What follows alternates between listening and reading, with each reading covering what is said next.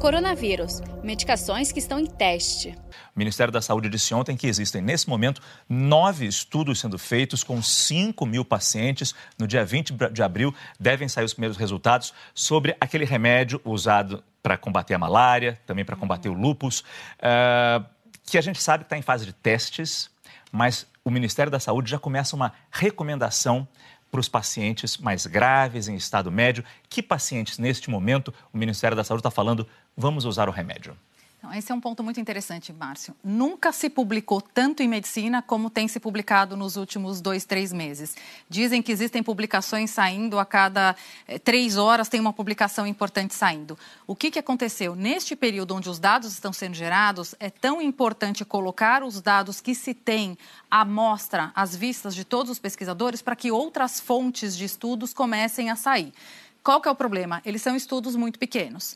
Então, esse estudo que motivou essa medicação antimalárica, ele é pequeno e a gente não tem uma comprovação tão grande, mas é o que se tem. Então, ontem, quando o Ministério da Saúde comenta, olha, eu vou deixar disponível esse medicamento nas farmácias hospitalares e vai ser uma decisão do médico quando utilizar.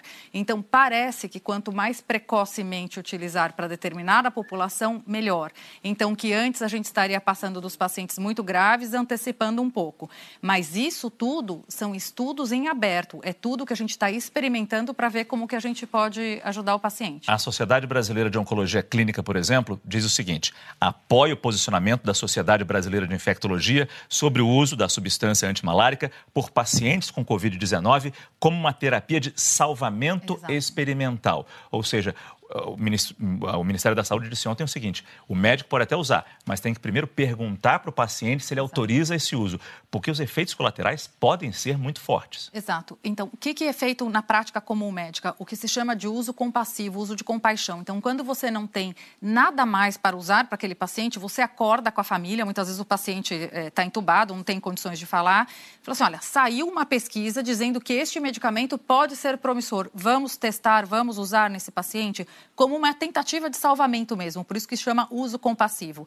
E aí, nesse caso, sim, o ideal é que você tenha um termo de consentimento do familiar dizendo vamos testar essa tecnologia nesse paciente. Em relação aos eventos adversos, esses medicamentos não são inócuos, eles não são como uma água. Então, é muito importante que isso seja feito por um médico treinado que vá avaliar primeiro se o paciente tem alguma alteração cardíaca, fazer um eletrocardiograma antes, testar o rim desse paciente, saber se tem algum problema no rim, o fígado. Então, são três órgãos importantes: a parte cardíaca, a parte renal e a parte do fígado, porque isso pode evoluir de uma forma é, desfavorável. Qual é a eficácia da medicação contra a AIDS para o tratamento da Covid-19? É uma combinação de remédios que eles estão vendo o que, que vai dar certo. Por enquanto, tudo teste. Uma grande esperança, mas ainda na fase de testes. Exato. A gente não pode falar de eficácia de nada nesse momento. Para a gente falar de eficácia, a gente tem que saber que tem vários desfechos que a gente fala. O que é o desfecho? É o final do estudo científico que vai mostrar para a gente. Então, mas um... remédio contra AIDS realmente entra estão nessa... Estão sendo testados, porque são todos o quê? Antivirais. Então, a ideia é o seguinte, se eu tenho um vírus que entra na célula como a gente viu, ele se replica dentro dessa célula,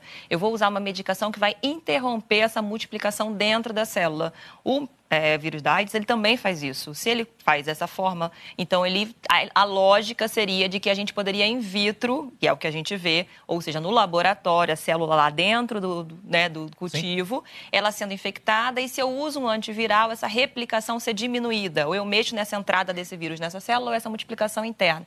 Então, existe uma lógica no estudo científico, mas não necessariamente isso tem aplicação clínica que a gente fala.